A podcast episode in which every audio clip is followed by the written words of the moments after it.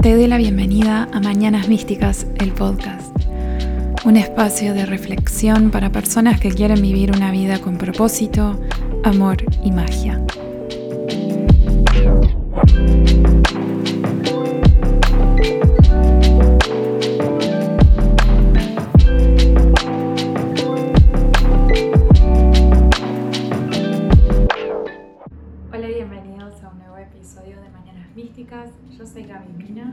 Y este es el episodio número 100 del podcast.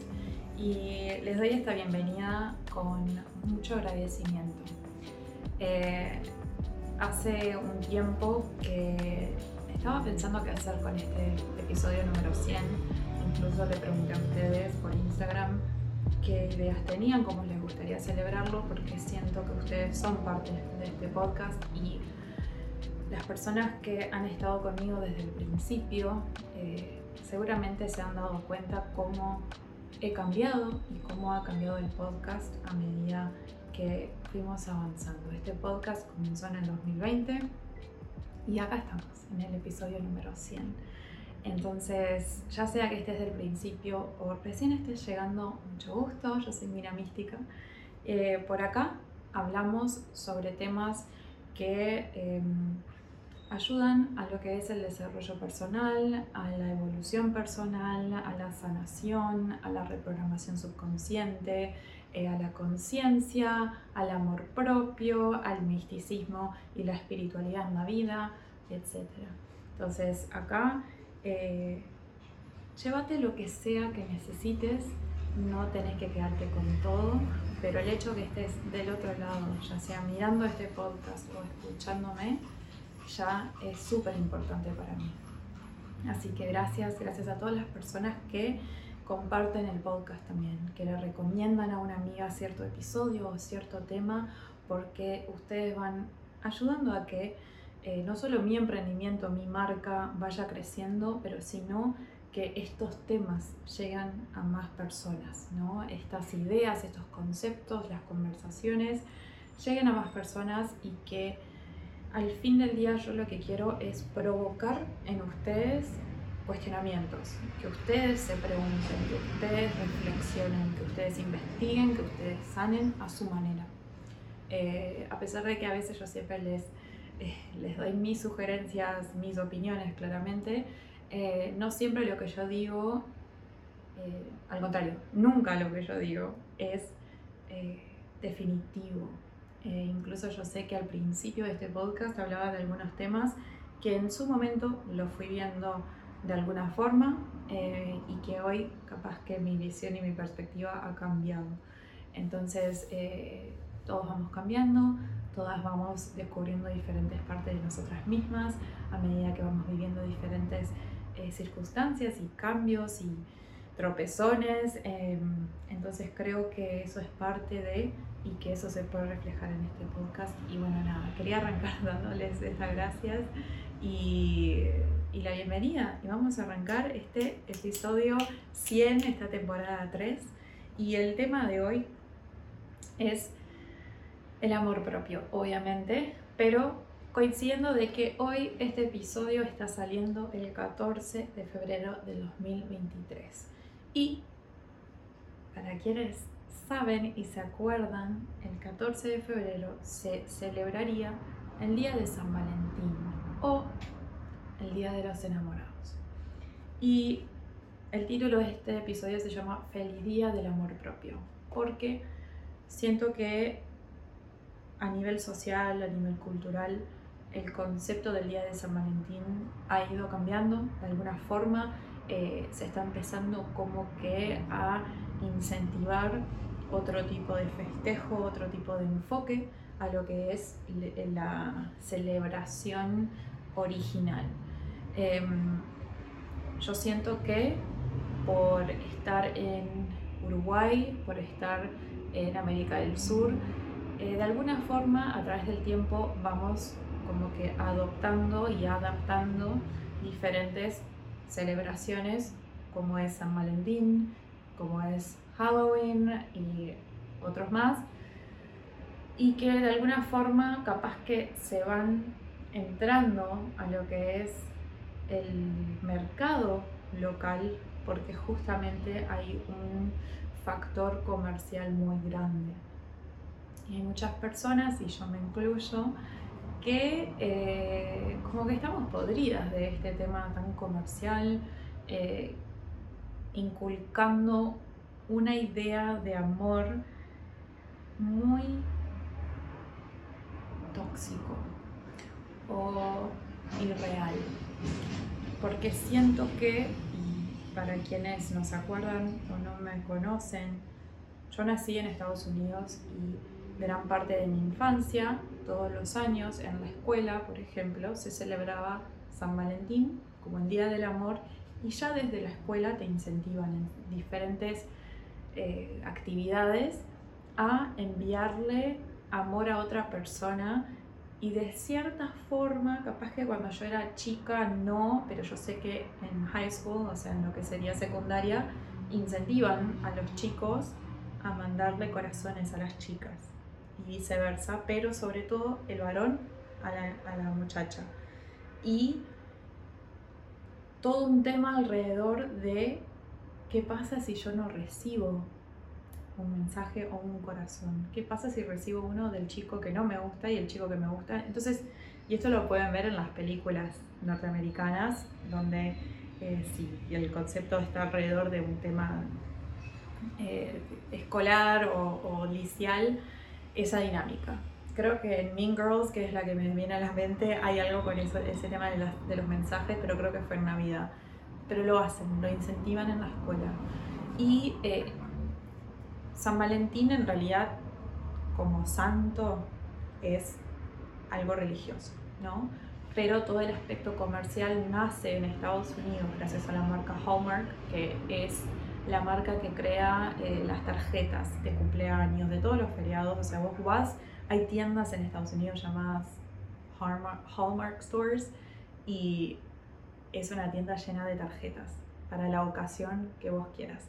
Y ellos creo que fue en los 80, empezaron de una forma intensa a crear y a incentivar esas tarjetas para San Valentín y cómo el hombre, el varón, tenía que mandarle a su esposa o a su novia, a su pareja, una tarjeta acompañada de chocolates y flores. Entonces se creó una industria alrededor de el supuesto amor cada 14 de febrero. ¿Y a dónde voy con esto? Porque yo lo que quiero celebrar es el Día del Amor Propio. Pero sentía que tenía que hablar un poco de este contexto comercial porque es algo que, que es lo que en realidad está llevando a que queramos cambiar esto, a que en vez de festejar el Día de los Enamorados, personas como yo y otras más queramos motivar a que cambiemos ese enfoque y que sea el día de una celebración diferente para algo más realista y menos, menos, no sé, se vuelvo a la palabra tóxica porque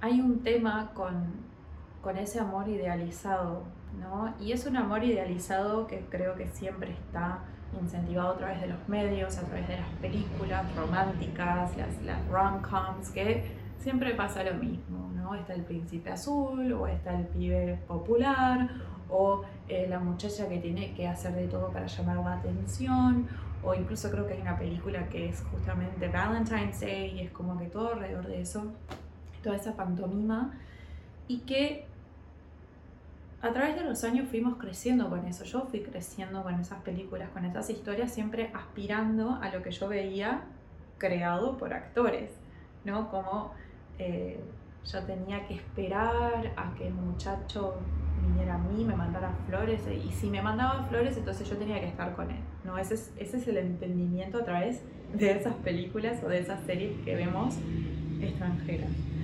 o específicamente de Norteamérica.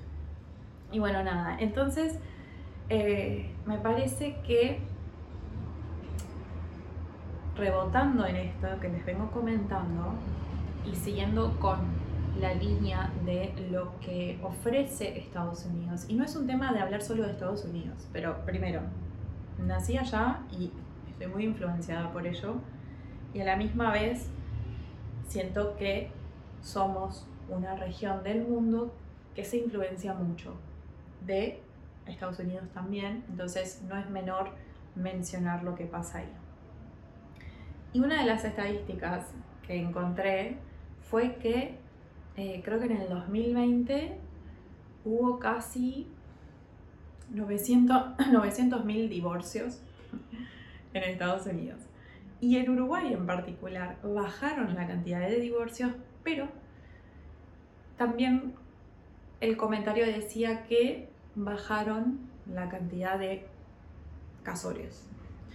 Entonces, es una realidad. Estas nuevas generaciones están eligiendo otra forma de vincularse y de expresar el amor. Porque seguramente ustedes reconozcan en sus padres o en sus tíos y seguramente en sus abuelos que el objetivo siempre fue el eh, estudiar o trabajar, conocer a alguien, casarse, tener la casa y los hijos, ¿no? Era tipo paso 1, 2, 3, 4, fin, nada más. Y esa búsqueda de esa persona y el tener que casarse era como una cierta obligación, ¿no? Y el estar juntos por muchos años era, o sea, entre las generaciones más viejas que nosotros, es algo que se valora, que se celebra. Y sí, está bueno, 50 años de casado, qué lindo. Pero a la vez, ¿cuánto realmente se conocen? ¿Cuánta intimidad tienen después de 50 años? ¿Cuántos proyectos han creado, ya sea de forma individual y en conjunto, y que han eh, trabajado y que han aprendido y que han, se han expandido? ¿Cuánto se conocen a sí mismos dentro de esa relación?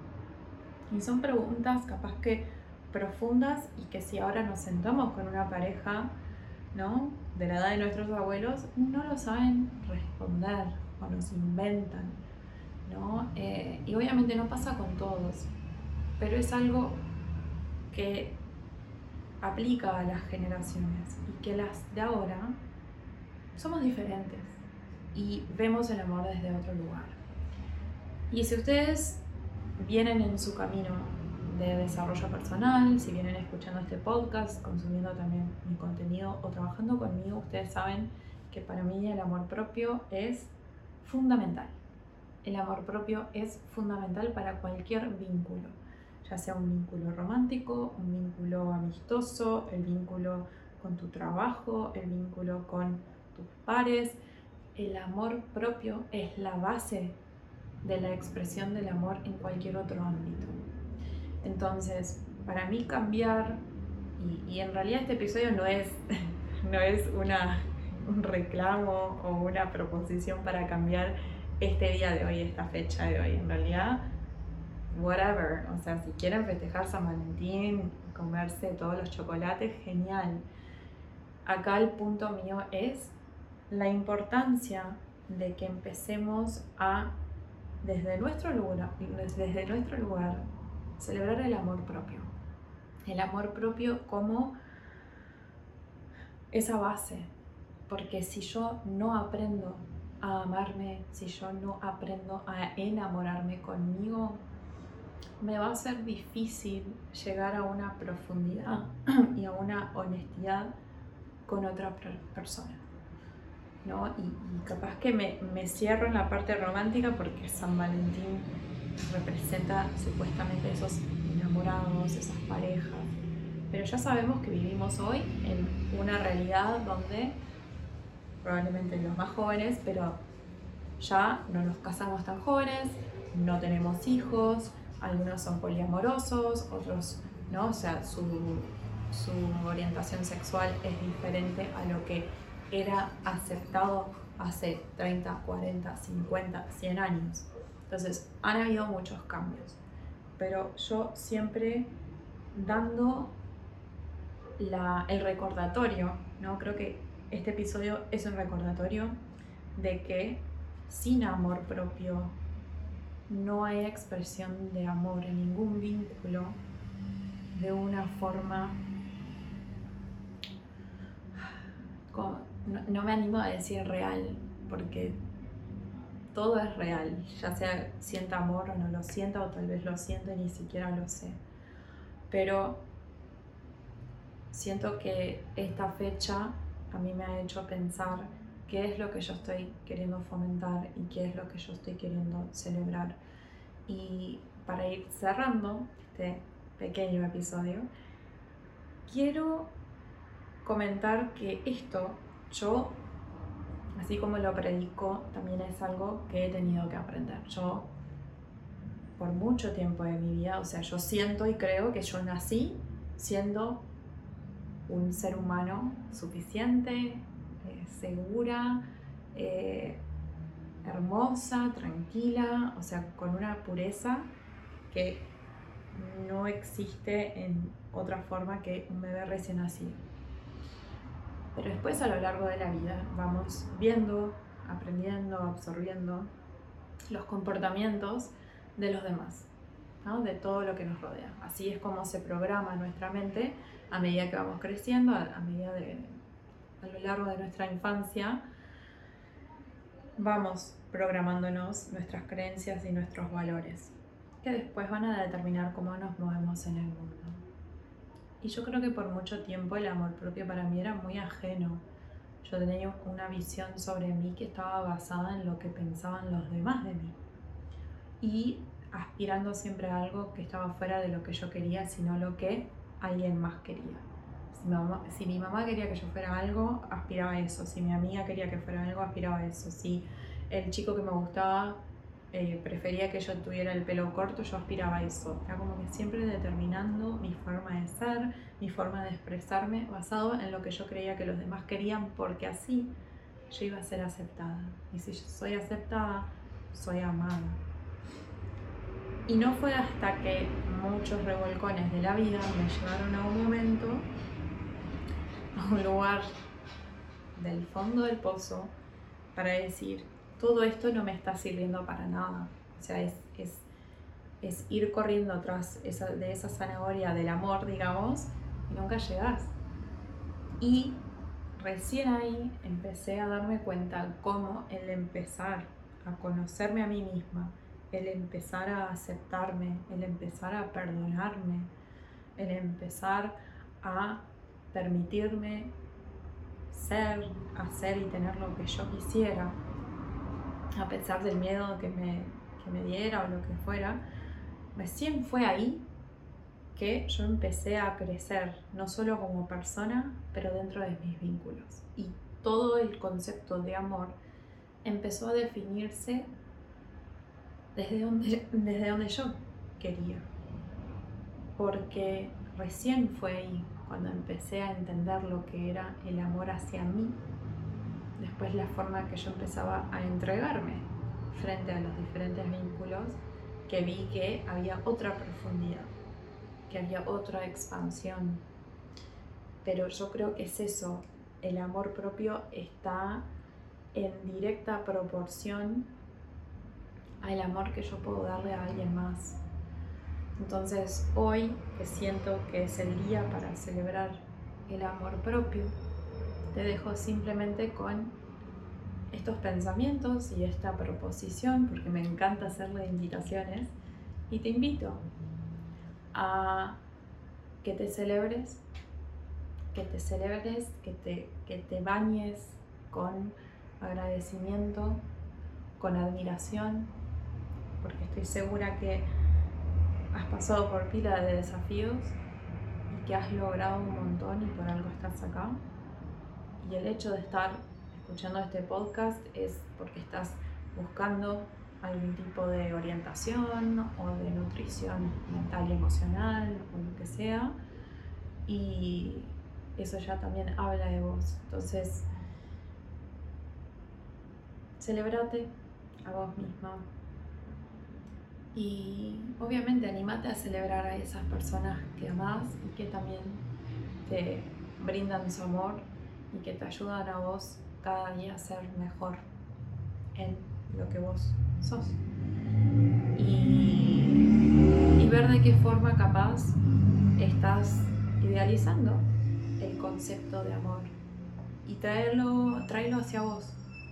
Porque ese es el, el mejor ejercicio, es el del espejo.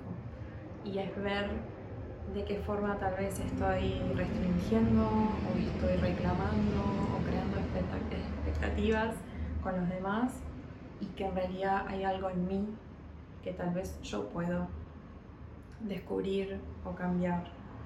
Em, yo creo que todos tenemos en nosotros lo que necesitamos. Entonces cuando yo celebro el amor hacia mí, me celebro a mí misma por lo que soy, por quien soy, por lo que he hecho, por todo, después no necesito a alguien más que me lo dé. No voy a depender de alguien más para que me dé algo que en realidad ya existe en mí. Porque ahí empieza todo el ciclo de toxicidad, no fue la palabra de hoy. El ciclo de toxicidad dentro de los vínculos. Porque yo siento que no puedo darme esto que creo que necesito, entonces deposito esa responsabilidad en alguien más para que me lo dé el problema es que mañana esa persona decide no elegirme como su amor, como su pareja, como su, compañía, como quieran decirlo. Y ahí me destruye. Y no estoy diciendo que cultivar amor propio evita el dolor o evita a que te rompan el corazón que nos rompan el corazón es parte de, la vida, creo. Pero a la vez creo que cuanto más amor propio tenés cultivado, más libre permitís que sea la otra persona también. Porque encontrás la libertad del amor en vos y permitís que la otra persona sea libre en su amor también. Así que bueno, feliz día del amor propio de mí para vos. Espero que hayas disfrutado este nuevo episodio, este ratito juntos y nos vemos en la próxima.